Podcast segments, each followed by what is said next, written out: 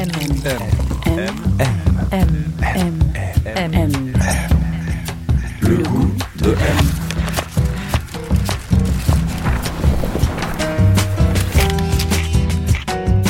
M, le magazine du monde présente Le goût de M, un podcast produit par Géraldine Saratia qui vous entraîne à la découverte du goût d'une personnalité.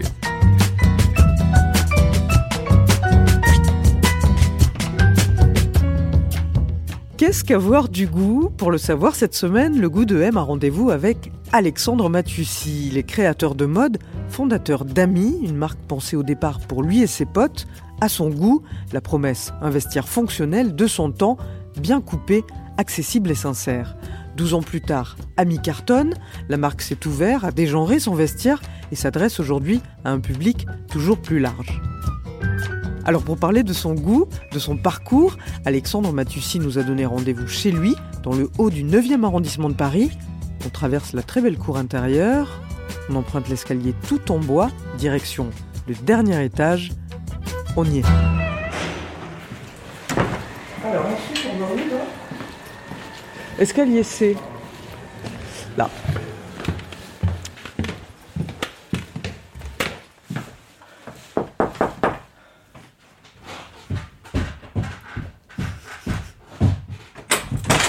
Salut, Bonjour Alexandre. ça va? Oui Bienvenue. Vous avez traversé l'escalier d'Harry Potter? Oui. Ça ressemble. ah, C'est vrai que ça ressemble un peu au château d'Harry Potter ici. Ouais, il est assez flippant. Il est assez flippant cette cage d'escalier. Un café Ouais, volontiers. Alexandre, on est chez vous là C'est un espace qui vous ressemble ici? Bizarrement, non. Non? Non, c'était, c'est pas du tout mon genre d'appartement. Ah non? Moi, j'aime bien normalement les, les haussmanniens, euh, les pièces en, comme ça en enfilade, le parquet, le point de Hongrie. Bon, il y a un peu de parquet, il y a un peu de point de Hongrie ici, mais cette idée de l'atelier, dernier étage, euh, la, la grande baie vitrée, tout ça, c'était pas, c'était pas dans mes, dans mes cordes au départ.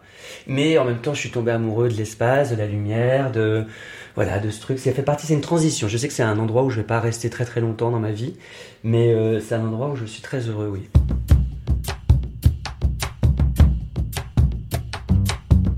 On a suivi Alexandre, on s'est installé dans le salon de cet atelier d'artiste, lumineux, paisible, avec sa vue sur les toits de Paris. On s'est assis face à face, dans de grands canapés en velours, et là je lui ai demandé quel était le goût de son enfance, celui dans lequel il avait grandi.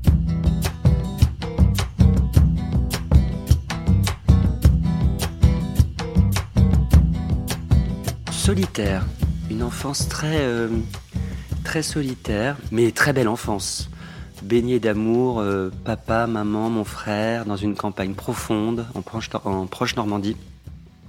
C'était euh, l'enfant, euh, l'enfant dans sa bulle, qui dessine, qui danse, qui crée, qui s'enferme dans sa chambre, et pas du tout sauvage pourtant. Hein. J'étais pas un enfant sauvage, mais, j'étais un enfant créatif qui était un peu, un peu à part. Alors vous avez grandi en Normandie. Si je vous demande de décrire la, la maison ou l'appartement où vous avez grandi, ça ressemblait à quoi? Une petite maison de campagne euh, que mes parents ont acquis assez rapidement quand ils sont arrivés dans la région. Ils se sont rencontrés à Paris. 16 ans de différence. Papa euh, à peine 40 ans, maman euh, voilà 24. euh, maman tombe enceinte et ils décident de partir à la campagne. Ma mère, je crois que ça lui a, ça l'a pas particulièrement excité de s'isoler comme ça, mais du coup euh, petite maison de campagne, je dirais médiévale presque, parce que Gisors qui est la ville la plus proche, c'est une ville médiévale avec un château, euh, Ouais. des trucs comme ça un peu un peu Donc bizarres. grosse pierre. Ouais, euh, grosse pierre. On a même une cave euh, dans la maison, qui est toujours la maison dans laquelle mon père vit aujourd'hui, euh, avec des voûtes comme ça, avec des pierres gravées en chiffres romains. euh. Ouais, ça a attisé notre curiosité quand on était gosse. Et vous, vous aviez une chambre où Ah, moi, j'avais une chambre minuscule qui me paraissait immense, d'ailleurs, parce que quand je retourne chez mon, chez mon père, c'est vrai que j'ai toujours tendance à, bah, évidemment, à remonter dans ma chambre, qui est toujours ma chambre. Bon, ils ont viré les trucs, euh, les peluches, euh, euh, les Barbies et tout le tralala. Mais c'est une chambre maintenant qui me paraît mais minuscule alors qu'elle me paraissait immense quand j'étais enfant. C'est toujours pareil, c'est l'idée des proportions. Et même cette fenêtre qui donnait sur le jardin, c'est pour moi c'était euh, c'était une baie vitrée quoi, alors que c'est une fenêtre avec quatre carreaux. Et à l'intérieur, ça ressemblait à quoi? Enfin, c'était euh, vos parents, ils accordaient une importance à ça? Euh, Ouais, ouais, ouais, mon père est est ébéniste de formation, fils d'ébéniste. Il a toujours fabriqué de ses mains. Donc cette maison, il l'a construite en fait. Il a, il a fabriqué les meubles de la cuisine, la salle de bain, la cheminée. Il a posé euh, le carrelage au sol. Donc c'est une maison euh, où j'ai grandi, qui était toujours en travaux, et euh, une maison qui était ouais fort chaleureuse, sympathique, Hmm. du feu dans la cheminée, à manger dans le frigo, un jardin fleuri l'été. Donc votre père, vous le disiez, ébéniste. Renato, il avait une passion pour la photographie, votre père, non? Exactement une passion qui, euh, qui lui a été volée du coup. Puisqu'il a dû reprendre cette entreprise familiale. Ah bah, il a peu vraiment ça.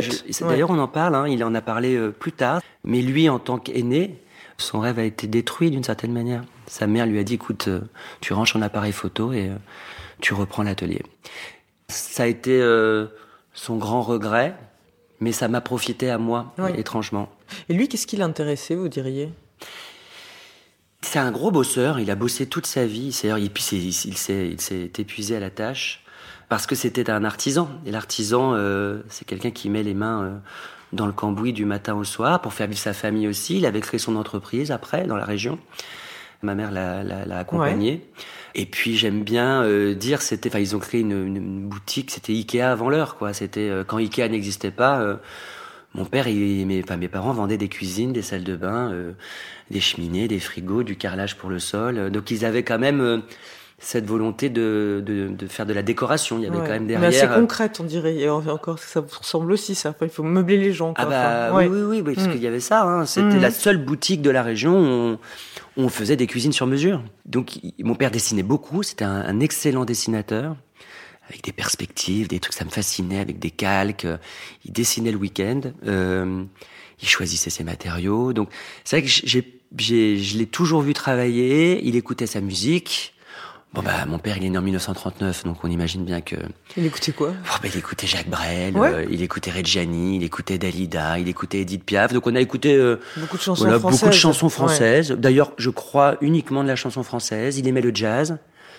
Et c'est vrai qu'il y a cette musique qui nous a, voilà, qui nous a accompagnés euh, pendant toute notre enfance. Et puis moi, très vite, je suis euh, tombé en amour avec la, danse, la danse classique et la musique classique.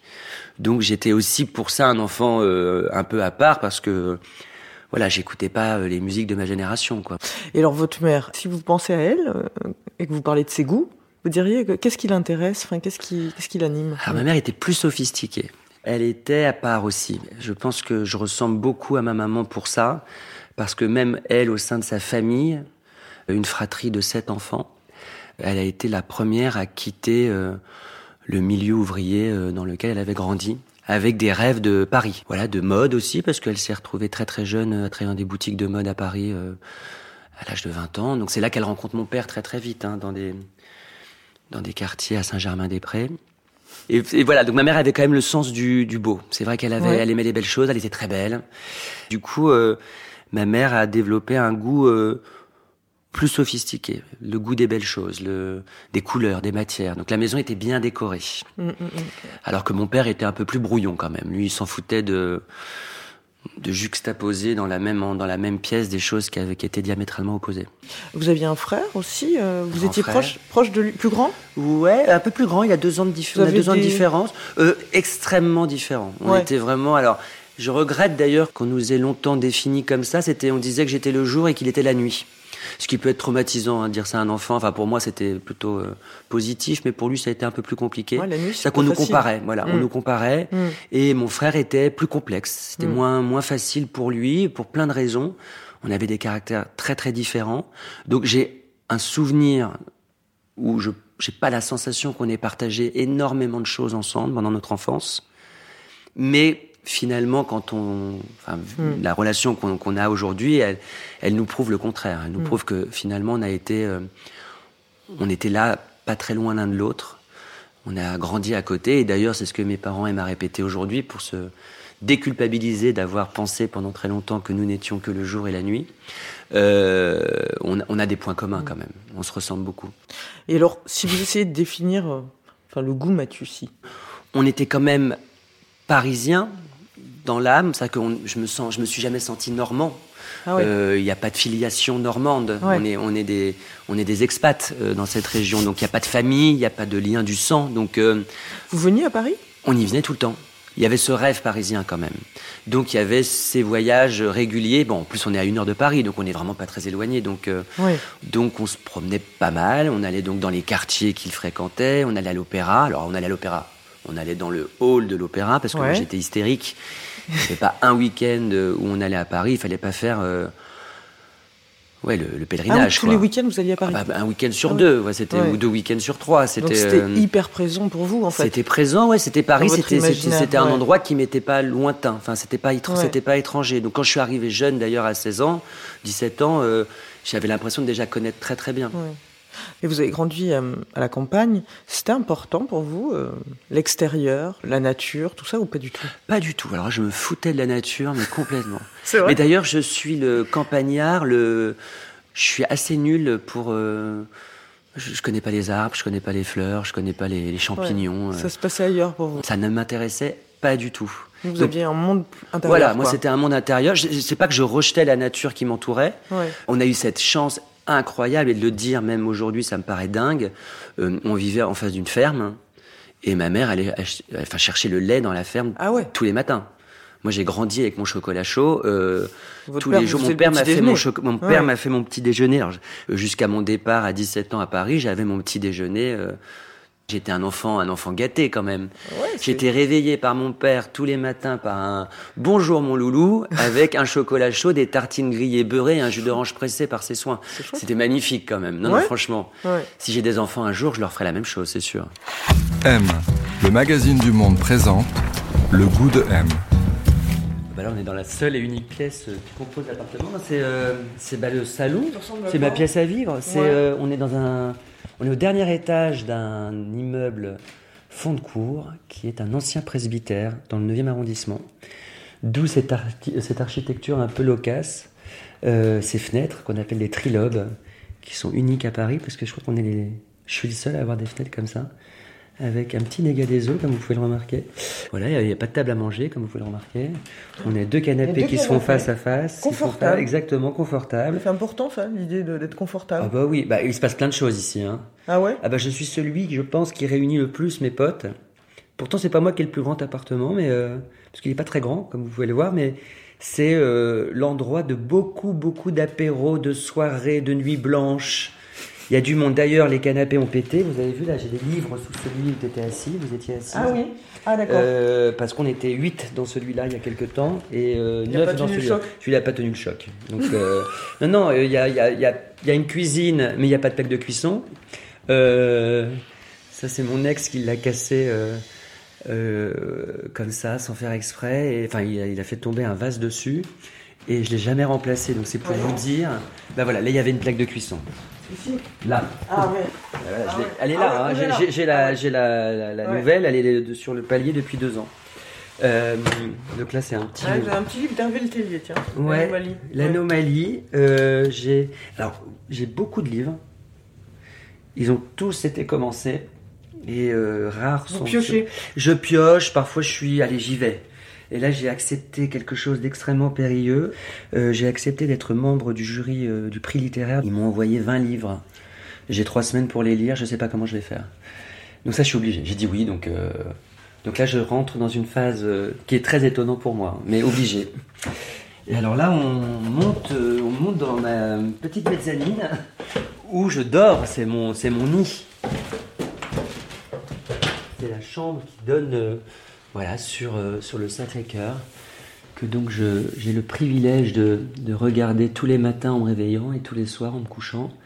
C'est assez magique, quoi. Je sais que quand je vais partir d'ici, c'est peut-être ça qui va me manquer le plus. C'est cette vue.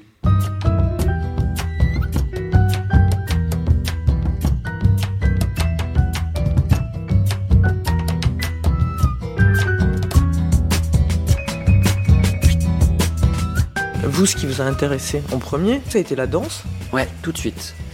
Une espèce de, de, coup, de foudre incroyable dont je me souviens encore. Enfin, vous aviez 4 ans J'ai 4 ans. Je crois, je crois même que c'est un mercredi. on avait une petite télévision dans la cuisine. Ma mère donc m'assoit à table pour me préparer un repas qui devait être une purée ou euh, des nouilles avec du jambon. Et en allumant la télé, on tombe sur le lac des Cygnes. Et, euh, et je vois encore l'image bleutée de cette danseuse en tutu avec ce collant blanc, cette couronne dans les cheveux, cette grâce absolue. Et je crois que je, je suis la bouche ouverte devant cette télévision. Et je dis, je pointe la télé du doigt et je dis, je, je veux faire ça. Et euh, elle semble m'entendre à ce moment-là. Et elle dit, on demandera à ton père ce soir. Mon père rentre. Et je dis, papa, je veux être danseur. Et mon père a dit oui, bien sûr. Tout de suite, sans penser à tout ce que ça pouvait représenter. Un petit garçon à la campagne dans les années 80, qu'est-ce que ça pouvait provoquer derrière? Sachant que ça n'a pas provoqué grand-chose d'ailleurs. Donc je, me, je suis autorisé à danser. Donc le conservatoire de la petite ville d'à côté, qui est euh, voilà, un petit conserv- conservatoire de campagne, où j'apprends pendant euh, dix ans à danser. Passionnément. J'étais le seul petit garçon, on était peut-être deux. Ouais. Et je dansais tout le temps, tout le temps, tout le temps. Et tout le votre temps. prof que vous adoriez? Ah oui, Monette. Voilà, Monette. Vous vous épanouissez beaucoup là-dedans Ouais, ouais. En fait, ça participe à un tout, quoi. C'est la danse, comme le goût du geste, la technique. Alors, j'ai même pas la sensation qu'on est dans le sport hein, à ce moment-là. hein. C'est pas du sport. il y a- C'est vraiment le, le geste, la, la technique, le truc qui me plaît, mais surtout tout ce qui entoure la danse. C'est d'un seul coup la musique, l'idée du théâtre, l'idée de la mise en scène, le costume, le maquillage.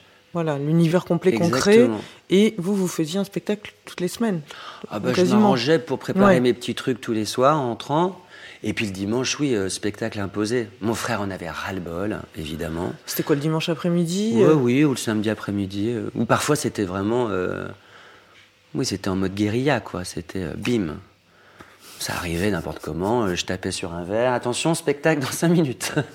Les pauvres. Et donc ça, c'était où? C'était dans le jardin? Dans le jardin, dans le jardin l'été, devant la cheminée l'hiver. Et puis dès que mes parents recevaient des potes ou des amis ou la famille, bon ben j'avais le petit programme, j'avais préparé la veille, j'avais préparé mon petit costume. Évidemment, c'est des beaux souvenirs parce que c'est très doux finalement. Il n'y a pas eu d'agressivité, il n'y a pas eu de, il y a pas eu de violence, il n'y a pas eu de. J'ai vu beaucoup de tendresse aussi dans le regard de ma famille. Oui, c'est ça ce qui vous ont beaucoup euh, encouragé, Ils m'ont applaudi, ils m'ont, oui, ils m'ont standing ovation à chaque fois quoi. Non, j'ai eu de la chance. Est-ce qu'il y a d'autres choses qui vous intéressaient euh, à cette époque-là, à part la danse Enfin, je crois que vous aimiez beaucoup les dessins animés, Ouais. Walt Disney. Exactement. Ouais. Bah, c'est encore un truc ouais, d'imaginaire, le monde de l'enfance, euh, une histoire qu'on raconte aussi. Je crois que c'est ce qui me plaît le plus, raconter des histoires. Ouais. Et je crois même qu'aujourd'hui, quand je fais le métier que je fais, c'est uniquement pour raconter une histoire. C'est ce qui me plaît dans mon métier. Mm, Plus que le vêtement d'ailleurs. Puis vraiment, quand la danse commence à devenir quelque chose qui m'est moins euh, essentiel, si j'ose dire, très vite, c'est vrai que je, en, en de- en devenant adolescent, parce que je vais jusqu'au concours de l'Opéra de Paris quand C'est même. ça, quand vous avez 14 ans, Exactement. avec votre mère, vous venez Voilà, Paris je prépare le concours. Alors j'étais bon danseur, je crois Mhm. pas que j'étais le Mhm. meilleur, hein, clairement, mais je le savais pas parce que j'étais seul dans ma dans ma campagne, donc j'avais pas de j'avais pas d'éléments de comparaison. Mhm. Et euh, ce concours, je le pa- je le prépare tout l'été avec Monette. Et en arrivant euh, à Nanterre, parce que l'école de l'Opéra de Paris était à Nanterre à l'époque, je me retrouve, bah voilà, euh, le jour du concours avec 500 gamins euh, qui me ressemblent. Et ça, j'avais pas du tout anticipé ce truc, le truc de de me mettre en compétition avec d'autres. Et tout de suite, j'ai su que c'était pas pour moi. Enfin, c'était, en fait, finalement, ça venait clore un grand chapitre de ma vie, parce que 10 ans sur 14 ans, euh, ça fait quand même beaucoup. Et ça ne m'a posé aucun problème. C'est-à-dire que l'évidence de ce concours et de ce jour-là, où ça s'est passé, c'est bon, je pouvais ranger mes chaussons. Quoi. Mais c'est vraiment, je suis passé sur scène, on passait par un groupe de 5 ou 6. Puis je- j'ai fait, bon là, laisse tomber, n'essaye même pas de bien faire. Il fallait absolument pas que je sorte de ce truc vainqueur. J'avais, et le- le- je rentre dans la voiture de ma mère, enfin je rentre, je reviens, Mhm. elle me dit alors, je fais non c'est bon, on peut y aller. Basta cosy, c'était fini. Donc vous êtes passé à autre chose assez vite, sans Très que ce soit hyper douloureux pour vous? Non, pas du tout. Ouais. C'était une transition tout à fait naturelle que j'avais sûrement anticipée euh, inconsciemment. Donc, comme j'étais dans le dessin, c'est vrai que très très vite, euh, j'ai troqué euh, les chaussons euh, pour les crayons. Enfin, c'était euh, c'était pas plus compliqué. C'était déjà sur ma table euh, Ouais. d'écolier, quoi, j'ose dire. Donc, euh, Et oui, alors vous pensez un temps faire euh, l'école des Gobelins à Paris. Exactement. Vous avez une phase pilote d'avion aussi, Ah non? Avec drôle, un ça. rêve pilote d'avion. euh, votre père vous amène au Bourget. euh, Ouais, Il ouais. vous encourage tout le temps quand même. oui, hein. oui. Bah, en Ouais. fait, ils, se- ils se disent, Ils bon, vous suivent, quoi. Il n'y a, pas eu de temps mort, quoi. Enfin, j'ai pas eu, j'ai pas eu la sensation que pendant six mois, je me suis tourné les pouces euh, parce que l'ennui aussi occupait une grande place dans ma vie, parce qu'à la campagne, on s'ennuie. On est dans les Ouais. années 90, encore une fois. Donc il fallait que je fasse quelque chose et je me suis jamais ennuyé d'ailleurs. Enfin, je, je me suis beaucoup ennuyé, mais en m'ennuyant, il s'est passé quand même pas mal de choses. Ouais. Et la mode, alors, parce que je sais que vous regardiez beaucoup euh, les défilés à la télé. Enfin, Bah, le même coup de foot que pour la danse, ça se passe à la télévision. Un défilé de. Alors, si, je, si c'est pas Thierry Mugler, c'est Jean-Paul Gaultier.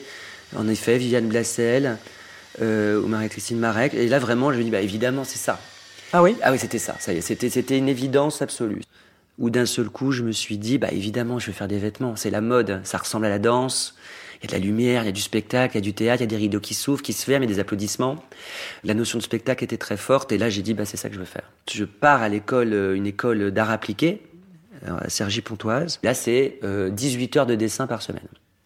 Bon, là, c'était euh, le rêve, quoi. Et ça devient un terrain de jeu euh, extraordinaire. Et le déclencheur s'est fait aussi parce que mes parents étant commerçants, il y avait, il y avait des concours. Quand par exemple ils vendaient euh, 15 frigos d'une certaine marque, s'ils avaient été les meilleurs vendeurs de frigos de la région, on leur offrait un voyage. Donc mes parents, pendant toute notre enfance, on a fait des super voyages parce qu'ils gagnaient les concours à chaque fois. C'est génial. Ça, c'est génial. Et un jour, ils ne pouvaient pas partir. Et j'avais 16 ans. Et je suis parti donc 15 jours en Thaïlande. Ça a été extraordinaire. Ça a été une découverte extraordinaire. Et ça tombait pile poil à la, euh, sur ma dernière année, mon bac, Ouais. où je devais présenter un dossier de fin d'année pour euh, m'aider aussi à présenter les concours pour les écoles de, en l'occurrence de mode à Paris. Et c'est de ce voyage que j'ai fait un dossier de mode. Ouais. Voilà. Donc, Dupéré, euh, École de mode parisienne, école, école, de mode, publique. tout ouais. à fait, toujours, hein, dans, le, dans le troisième. C'était déjà énorme d'arriver jusque-là. On venait tous de la campagne, hein. on était tous des campagnards, on, Ah oui était, euh, on était mal habillés, on n'avait pas d'argent. on- Il y avait Guillaume Henry avec moi, il y avait, on s'habillait chez Killy Watch, quoi. On, Ouais. on avait, on avait vraiment pas un rond. Moi, je vivais avec ma CAF. Ça a développé une créativité parce qu'on était poussé à, bah, à se débrouiller, quoi.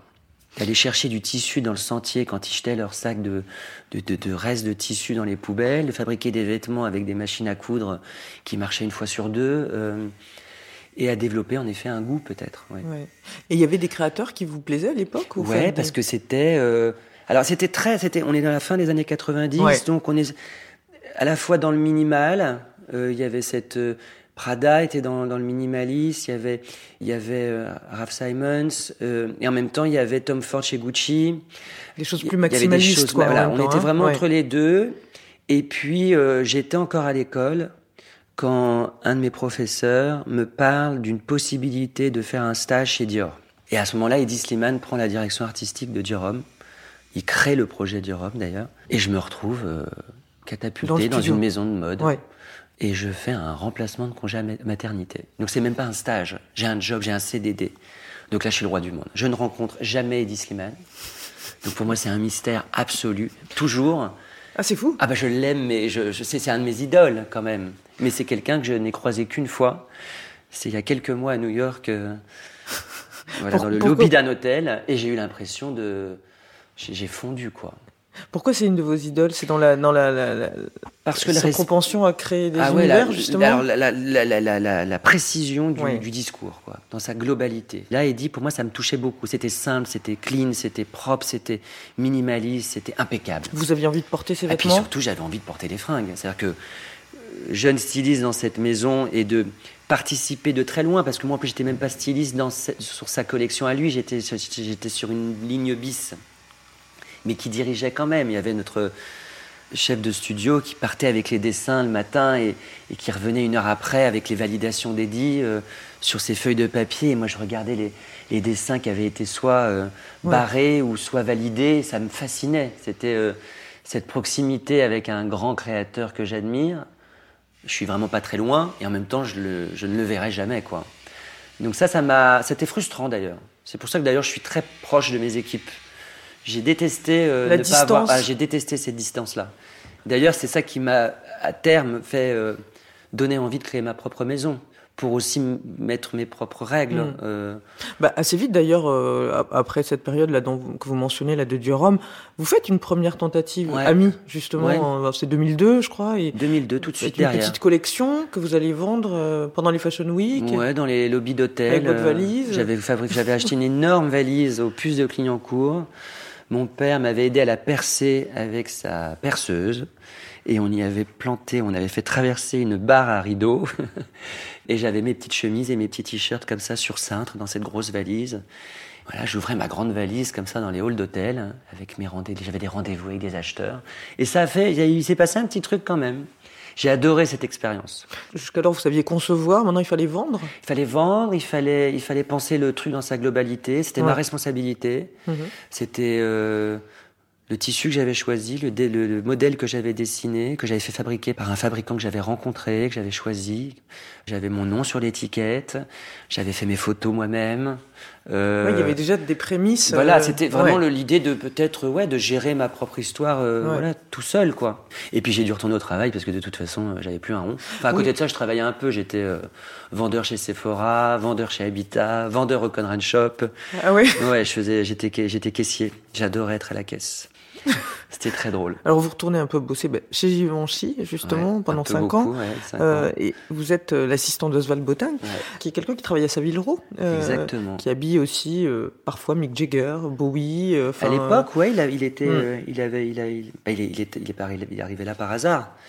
J'ai beaucoup appris, ouais, beaucoup. Ben, j'ai appris mon métier réellement. C'est là que j'ai appris mes voilà, à construire une collection. J'ai une expérience voilà du tissu, j'ai une expérience de l'atelier. J'ai rencontré des, gens formidables qui m'ont appris à couper une veste, une chemise, un manteau, un pantalon. Donc ça, je sais que c'est une force aujourd'hui dans, dans la pratique de mon, de mon métier pour amis. Bah, justement, bah, très, rapidement après, après ces années-là, bon, vous êtes allé dans, plusieurs maisons, on en a mentionné plusieurs, du Rhum, Givenchy. Euh, et pendant toutes ces années-là, vous dites, j'ai beaucoup traîné dans ces maisons, c'est-à-dire je me suis beaucoup baladé, je suis allé vous voir comment ça se passait dans les services. Je suis allé dans des réunions de direction commerciale. Je suis allé dans. Vous avez beaucoup appris. J'ai beaucoup appris et j'avais cette curiosité justement à, à ne pas rester que devant ma table à dessin. Et euh, dès qu'une porte euh, s'ouvrait et que je découvrais qu'il y avait une réunion euh, quelconque, je m'asseyais dans un coin. Et Marco Gobetti, qui était le, le PDG à l'époque, faisait toujours un petit signe de la main. Parfois, je débarquais dans des réunions, mais c'est complètement insensé. Enfin, c'est vrai que c'est. Mais d'ailleurs, chez moi, c'est très ouvert aussi. Ouais. parce que lui, vous disait viens. Bah, viens, viens, viens. Ouais. Donc ça, c'est voilà. génial. Merveilleux, ouais. Et puis même lui, quand Oswald est parti, euh, c'était avec lui qu'on travaillait les collections. C'est Marco qui me disait bon, qu'est-ce que qu'est-ce que tu veux raconter comme histoire? Et moi, je disais mais il n'y a, pas d'histoire. Enfin, je... on dessine un vestiaire. Je suis en train de dessiner un vestiaire idéal, je suis en train de dessiner un manteau, une chemise, encore une fois, un pantalon. Il me dit non mais ça va pas suffire Alexandre, il faut raconter une histoire. Et j'avais pas pris conscience de ça encore. Et ça m'a beaucoup aidé euh, à aussi euh, créer ami, raconter une histoire. Donc pas inventer une histoire, raconter une histoire. Et en l'occurrence, l'histoire c'était la mienne. Donc il y avait un travail psychanalytique euh, très fort à faire. C'est-à-dire que j'ai vraiment travaillé à savoir qui j'étais. Et j'ai fait des, j'ai fait des, pendant des mois, j'ai fait des colonnes, quoi j'aime, j'aime pas. Quand vous avez créé Ami Ah ouais, ouais. Parce que c'est, c'est oui, assez... non, j'aime, j'aime pas. Je ah préfère ça à ça. Vraiment, donc ça a été un exercice ah, de définition de votre goût. Vous le racontez, le, le cadre que vous avez posé finalement, il était très précis. À l'époque, vous disiez, c'est un univers pour hommes, une marque repère, accessible, sincère, un capital sympathie fort, une marque française pensée et dessinée à Paris. C'est toujours ça toujours ça. C'est le pitch de départ. C'est le pitch. Et vous le relisez tout le temps Oui, tout le temps. ça marche toujours Ça marche toujours. Ah, bien sûr, ça a évolué, le, monde a changé, mais mon propos, il est, je crois qu'il est toujours le même. Et d'ailleurs, il est de plus en plus ça. Parce qu'en grandissant, on se libère beaucoup. Enfin, on, hmm. on va à l'essentiel quand même. Et c'était aussi l'idée de ce dernier défilé que j'ai présenté il y a quelques semaines. C'est, je l'ai appelé prélude, prélude. Pour ces raisons-là, pour revenir à la source de euh, pourquoi j'aime mon métier, pourquoi je le fais, pourquoi j'ai envie de le faire, remettre le désir au centre de la conversation, toujours, du j'aime, j'aime pas, justement, enfin le j'aime surtout, et de mettre en avant ça, parce que à la fin, mon métier, c'est faire des vêtements que des gens vont avoir envie de porter. Je propose un vêtement et quelqu'un décide de le porter, avec joie, souvent c'est quand même assez joyeux comme, comme approche. Dans ça, il y a une responsabilité. À une époque où, encore pas très longtemps, où j'ai fait des choses que, que je n'aurais pas dû faire. Je les ai faites parce que c'était pas moi finalement qui ai vraiment décidé. D'un seul coup, il y a une réalité commerciale, il y a, il y a une équipe, il y a, il y a des besoins, il y a des marchés aussi. Et puis après, Ami, ça s'appelle Ami parce que euh, c'était l'envie aussi de, de, créer un vestiaire de potes. Alors un vestiaire de potes, ça, ça fait... Euh, ça fait un peu slogan, mais, euh, mais c'était en sortant de ces grandes maisons, avoir euh, à nouveau envie de, de porter les vêtements et de les voir portés par mes potes. Parce que quand vous dessinez pour des maisons comme Dior, Givenchy ou Marc Jacobs, euh, il y a une distance très très très très grande entre moi, le- la personne qui dessine, et le vêtement qui sort par son prix, par sa créativité, par toute la mode qu'on regarde, qu'on consomme sur les réseaux, parce qu'à la fin, on est tous spectateurs de ce truc maintenant. On le voit rarement dans la rue. C'est vrai, moi j'ai une grande fierté à voir mes vêtements portés tous les jours, et je trouve que ma réussite, elle est surtout, euh, elle est surtout là. La rue, justement, enfin, regardez euh, la rue, les gens dans la rue, je- surtout quand on est dans une grande ville, ça donne beaucoup d'informations. C'est toujours quelque chose qui est important pour votre pour vous nourrir. Essentiel. Oui. Ouais, vital. Je pourrais pas rester ici, chez moi, euh, pour trouver l'inspiration. C'est pas là que ça se passe. Enfin, dans ma tête, il se passe plein de choses. Moi, je rêve beaucoup la nuit. Je travaille la nuit. Ouais. Ouais, c'est dans mon, dans mes rêves que je dessine, que je pense, que je réfléchis. J'ai des notes vocales euh, inaudibles que je réécoute. euh, En- Que vous faites en pleine nuit. Ah ben, en pleine nuit, c'est presque. Oui, c'est de. Enfin, c'est pas c'est du somnambulisme. hein. ouais, c'est la semi-conscience. Ah, c'est de la voilà, je, je- état, je- je euh, sais comment euh, allumer le téléphone euh, Hmm. en pleine nuit pour m'enregistrer et j'entends des blablabla pull bleu, blablabla vert, euh, che- chemise verte. Voilà, c'est ça. Mais c'est surtout euh, à l'extérieur que je. C'est pour ça que je sors beaucoup, c'est pour ça que je fais la fête, c'est pour ça que je rencontre des gens que peut-être euh, on imagine je ne pourrais pas rencontrer parce que.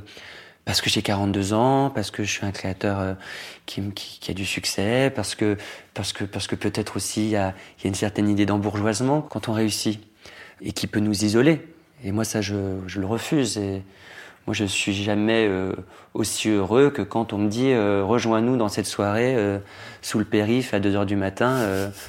un jeudi soir, parce que je sais que c'est là que ça se passe, c'est là que je vais faire des rencontres, c'est là que je vais entendre, voir, regarder quelque chose qui va me servir à nourrir l'histoire d'amis, en tout cas ma créativité. parce que vous, finalement, vous avez votre vestiaire au sens que vous disiez. Vous avez, euh, vous faites des pulls, euh, des, des, des- Ouais. enfin, Je suis des, honnête, des hein. manteaux, non mais des et choses. puis des, euh, des pulls à deux manches, Voilà. euh, des pantalons avec deux jambes, et puis euh, Mais, ce qui, avec ce des qui change finalement, c'est au, au cours des années, puisque là ça fait quoi Ça fait plus de 10 ans. 12 ans, ouais. C'est les, c'est les, et je dis ça en- parce que j'ai regardé votre dernière collection. C'est aussi c'est les proportions qui vont changer en fait. Et C'est ça, c'est ça qui va marquer l'époque, en Voilà. effet. Notre œil il change.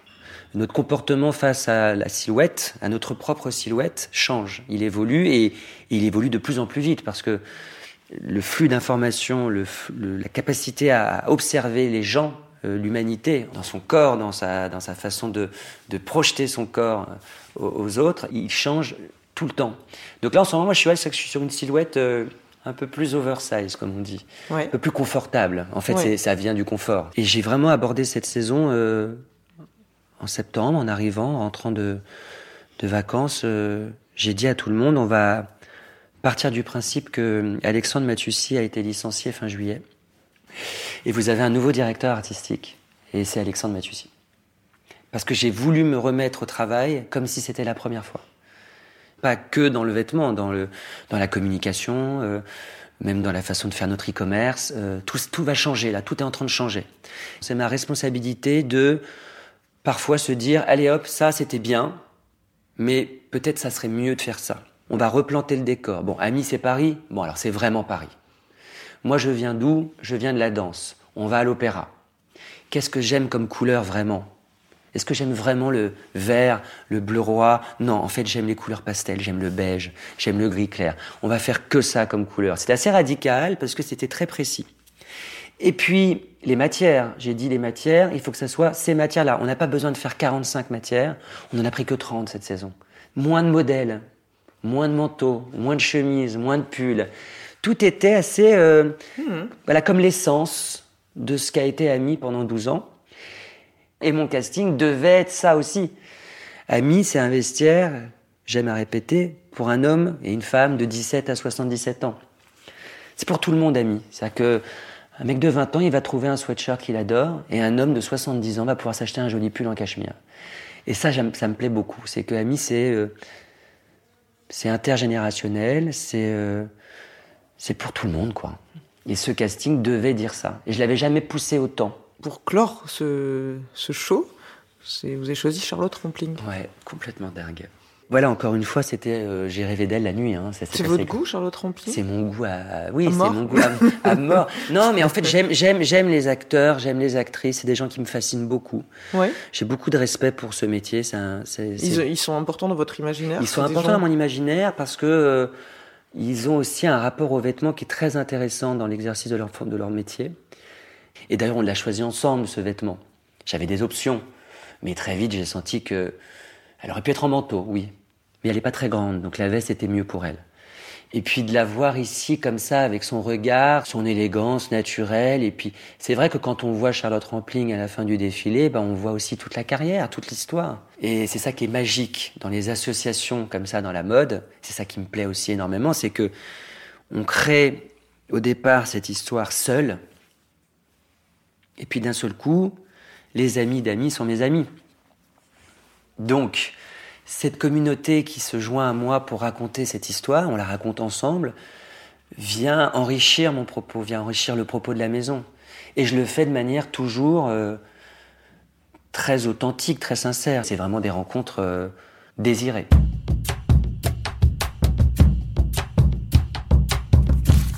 M. M. M. M. M. M. Le goût de M. Alors Alexandre, on est, on est où là? C'est quoi? C'est une collection de photos? C'est euh, Il y a des photos, il y a des tableaux, il y a des choses que j'adore. Il y a ça, c'est une des premières photos que, que j'ai achetées, qui est la photo de Martin Parr, la Tour de Pise, qui est pour moi une photo euh, essentielle dans l'histoire de la photographie et surtout euh, extrêmement amusante. J'aime cette simplicité-là, j'aime l'idée que, voilà, encore une fois, c'est le moment présent, c'est le clic. mhm. Il n'y a pas un avant, il n'y a pas un après. C'est cette nana au premier plan euh, qui fait semblant de soutenir la tour de Pise. Comme celle-ci aussi, il y a un truc très amusant. C'est euh, quoi ça? Ça, c'est un collage d'Andy Warhol. C'est un montage de Polaroid de Keith Haring Mhm. avec un mannequin. Ouais. C'est un collage qu'il a fait lui-même parce que c'est comme ça qu'il voulait que ça soit pour une édition spéciale du Vogue euh, dont il était l'invité euh, dans les années 80 pour le Vogue France. Ça fait longtemps que vous avez commencé à acheter des photos? La première que j'ai achetée, elle est là-bas. C'est le portrait, l'autoportrait de Jürgen Teller, Ouais. qui est, euh, voilà, que j'adore. Cette cou- les, les couleurs, c'est, ça fait partie d'une série qu'il a faite. euh, Donc il est assis nu, il maquillé. est assis nu, euh, le sexe apparent, bedonnant, rouge aux lèvres, fard à paupières, une cigarette tendue. Cette photo, je l'adore, je l'adore.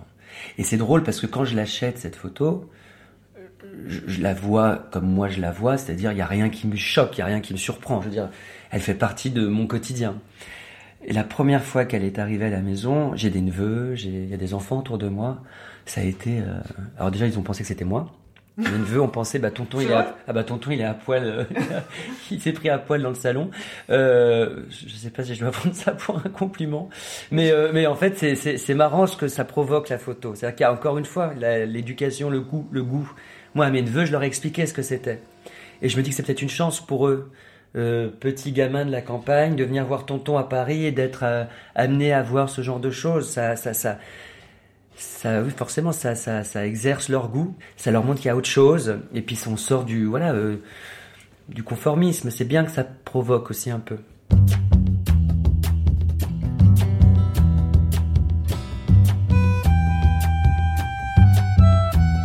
Alexandre Matussi, on est chez vous. Quelle relation vous entretenez avec les objets qui vous entourent? Étonnamment, je suis pas très matérialiste. Ouais. C'est ça je m'entoure d'objets, je suis assez dépensier. C'est vrai que je me fais plaisir. Mais ça compte et ça compte pas. Ça veut dire que, encore une fois, c'est le décor dans lequel j'évolue. Je le construis comme un décor de théâtre presque. Bon, c'est vivant, hein, c'est un peu le bordel.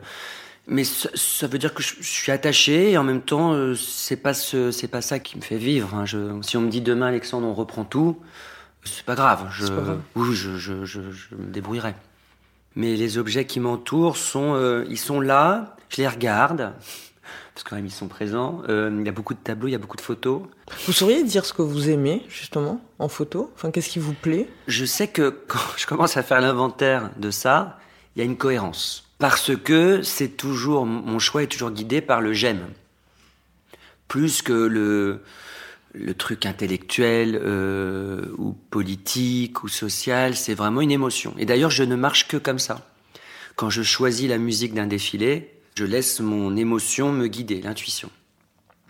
Quand je m'accorde sur le choix d'une couleur pour un vêtement, c'est la même chose.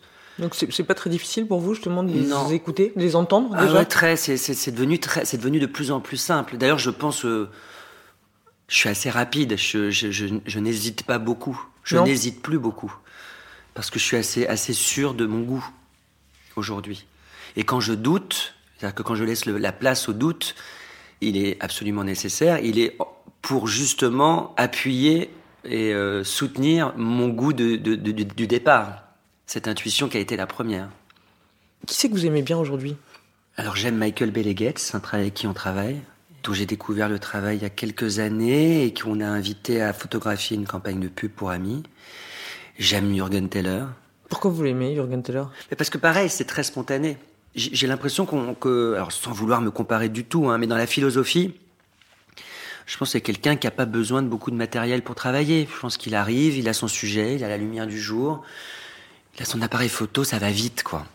J'aime bien ça Moi, j'aime bien ça. C'est-à-dire sentir que il y, a- y a beaucoup d'assurance en fait. Ouais. De- dans Bah, le goût, justement. Ouais. Et puis même dans l'erreur, dans le dans le fait que le cadrage n'est pas forcément euh, académique et que le mannequin ou la personne qui est photographiée n'est pas forcément euh, placée dans cette position qu'on aurait imaginé. Enfin, et même moi, quand je dessine un vêtement, ça va vite. Il y a une précision à, à faire ce qu'on a à faire au moment où il faut le faire, mais mais dans l'intention, c'est toujours très rapide. Je fais des essayages, alors j'ai des collègues qui vont hurler, mais euh, moi je peux faire un essayage en 20 minutes. Vous êtes impatient, toujours? Ah ouais ouais ouais, mais pas impatient par euh, c'est pas c'est pas c'est pas de la c'est pas de l'hystérie hein, c'est je- Vous parliez de bon, votre goût de la photo. Le cinéma, je crois que c'est très important pour vous aussi. Vous avez travaillé avec beaucoup d'actrices, tout ça. Qu'est-ce que vous aimez en cinéma? Qu'est-ce qui est important pour vous? Bah déjà j'aime le format imposé. Encore une fois le cadre. Moi si j'ai une envie de cinéma aujourd'hui, c'est parce que euh, ce que je fais alors je ne me je, ne me considère pas ni comme un cinéaste, je j'en suis pas du tout là. Mm. Et d'ailleurs je suis très intimidé. Genre, je c'est pour ça que j'en j'en parle autant. J'en parle autant parce que c'est c'est une façon de détruire mon complexe euh, Mm. À la fois d'infériorité et d'imposture. Avez envie de réaliser Et oui, parce que ça, ça me ramène à mon histoire du début, quoi. De. J'aime bien le, le, le clap du début de, de tournage, comme on l'a fait ici en commençant. On- du format imposé, une heure, une heure et demie, deux heures, et bam, ça se termine. Raconter une histoire, c'est ça qui me plaît. le plus. Je, Mm. je vais le faire, je vais le faire, je sais que je vais le faire. oui. Donc j'écris depuis quelque temps. Ça n'a ni queue ni tête. Donc le jour où ça arrivera, ça arrivera. euh, ça, ça sera le bon moment. J'ai des gens que j'adore, Xavier Dolan que j'adore. Ça, ça vous plaît comme type de cinéma, Ouais, par ça, exemple. Pourquoi ça vous plaît, Xavier Dolan? Il est vrai, il est brut et en même temps il est émouvant et poétique. Euh, J'aime le travail de Christophe Honoré. Voilà, pour des millions de raisons, c'est Ouais. pareil. C'est une caméra qui se pose dans une intimité comme ça, euh, à la fois euh, extrêmement simple et ça vient euh, bouleverser euh, voilà, une émotion euh, universelle. Et j'aime le cinéma aussi euh, populaire. Vous avez l'impression, au cours de votre vie, que vos goûts, ils ont beaucoup évolué ou que vous aimiez un peu toujours la même chose? Moi, je pense que tout est là depuis le début. Et je regardais justement avant de me coucher hier soir une interview de Charlotte Rampling qui disait ça, qui dit euh, pour certains, et elle le dit pour elle d'ailleurs, que c'était là depuis depuis le départ. Donc en fait, la grande chance, c'est se rencontrer. Le vrai cadeau dans la vie, c'est euh, se rencontrer soi-même, et c'est l'exercice le plus le plus périlleux. Voilà, petite perceuse euh, en interlude Quel- chez le voisin. Dites-moi, euh, quel type de goût vous plaise à vous? Si je parle d'une manière sensible, qu'est-ce que vous aimez Alors, vous? je suis sensible à la lumière. J'aime la belle lumière. J'aime la lumière aussi le soir. Ça veut dire que j'ai déjà fait éteindre une lumière dans un restaurant. Je trouve que c'est important, la lumière. La lumière, elle nous guide, elle nous, elle nous enveloppe, elle nous, elle nous aide à, à être euh, en meilleure disposition pour regarder ou dire des choses. L'odeur, Ouais, vous êtes je suis sensible très sensible à l'odeur. Ça sent bon là, non? Oui. J'espère. J'ai allumé une bougie euh, parce qu'en plus je fume beaucoup. J'avais la peur au ventre que vous pensiez que ici ça soit euh, voilà une annexe d'un PMU. Les odeurs, la chaleur. Je suis désolé, il fait très chaud d'ailleurs ici. Je suis extrêmement frileux. En fait, j'aime les gens surtout. C'est ça le truc. C'est c'est pour ça quand je vous dis que je suis pas très matérialiste, c'est parce qu'en fait c'est pas c'est pas ça qui me qui me connecte à la vie. La vie Ouais. c'est les autres, c'est les gens, c'est les rires, c'est les c'est les rencontres, c'est les amours, c'est c'est embrasser quelqu'un furtivement dans une soirée, c'est croiser le regard de quelqu'un euh, à la caisse euh, d'un supermarché, c'est s'asseoir dans un avion et se tromper de siège et qu'il se passe quelque chose, c'est entendre les autres rire.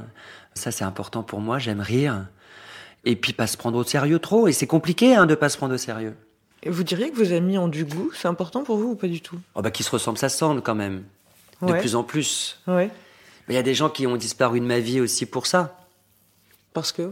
Bah parce que finalement, on entretient des relations qui sont injustes. Parce Injustes. qu'on aime les gens parfois pour des mauvaises raisons. Moi, j'ai envie d'aimer les gens pour des bonnes raisons. Aujourd'hui, j'ai plus peur euh, de me dire que voilà, il y a, on perd des amis, on, il y a des rencontres qu'on qui ne sont plus euh, utiles, si j'ose dire, mais Mm. d'un point de vue intellectuel, euh, émotionnel. vous êtes déjà tombé amoureux, vous, de quelqu'un dont vous n'aimiez pas le goût? Alors, je suis déjà tombé amoureux de quelqu'un qui avait un goût extrêmement éloigné du mien, mais ça ne m'a pas empêché de l'aimer. Ça, c'est rassurant. Ouais. Alors aujourd'hui, en revanche, euh, je trouve que c'est mieux si on partage quelque chose. C'est vrai que c'est m'est difficile d'imaginer aujourd'hui euh, de partager ma vie avec quelqu'un qui ne serait pas un minimum créatif. J'aime bien l'idée du tout quand même aujourd'hui. Ah. C'est cette volonté aussi d'affiner et d'aller à l'essentiel. L'essentiel, c'est ça aussi. Alors, ça serait quoi pour vous, Alexandre, avoir du goût? Peu importe qu'il soit bon ou mauvais d'ailleurs, hein, c'est d'en avoir. Hmm. Avoir du goût, c'est d'en avoir. C'est euh, d'avoir euh, la chance de le définir. Et ça demande un petit effort, je pense. De se connaître Ouais, de se connaître. Déjà que ça se travaille. C'est un muscle, le goût. Ouais. Ah oui, je pense. C'est une éducation, c'est une culture. Il faut Bah, rester on- ouvert faut... Bah, je, on voit des gens qui naissent pas forcément dans des endroits où ça existe, euh, cette notion-là, cette volonté même de, de le faire exister dans sa vie. Donc, euh, c'est ça qui est beau dans les rencontres, c'est ça qui est beau quand on se construit à l'adolescence, euh, au début de notre âge adulte. Ces rencontres qui vont venir bouleverser notre existence parce que euh, quelqu'un va vous faire rencontrer un, un auteur qui l'aura euh, lui-même bouleversé. C'est dans le partage de nos, voilà, de nos, de nos goûts, d'une certaine manière, qu'on qu'on affine le nôtre, Donc l'important, c'est d'en avoir. je crois.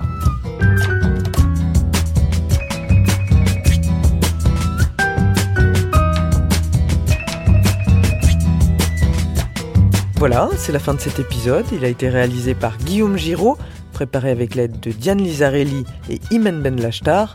Le goût de M est produit par Genre Idéal pour M, le magazine du monde. On se retrouve très bientôt avec un autre invité, un autre goût.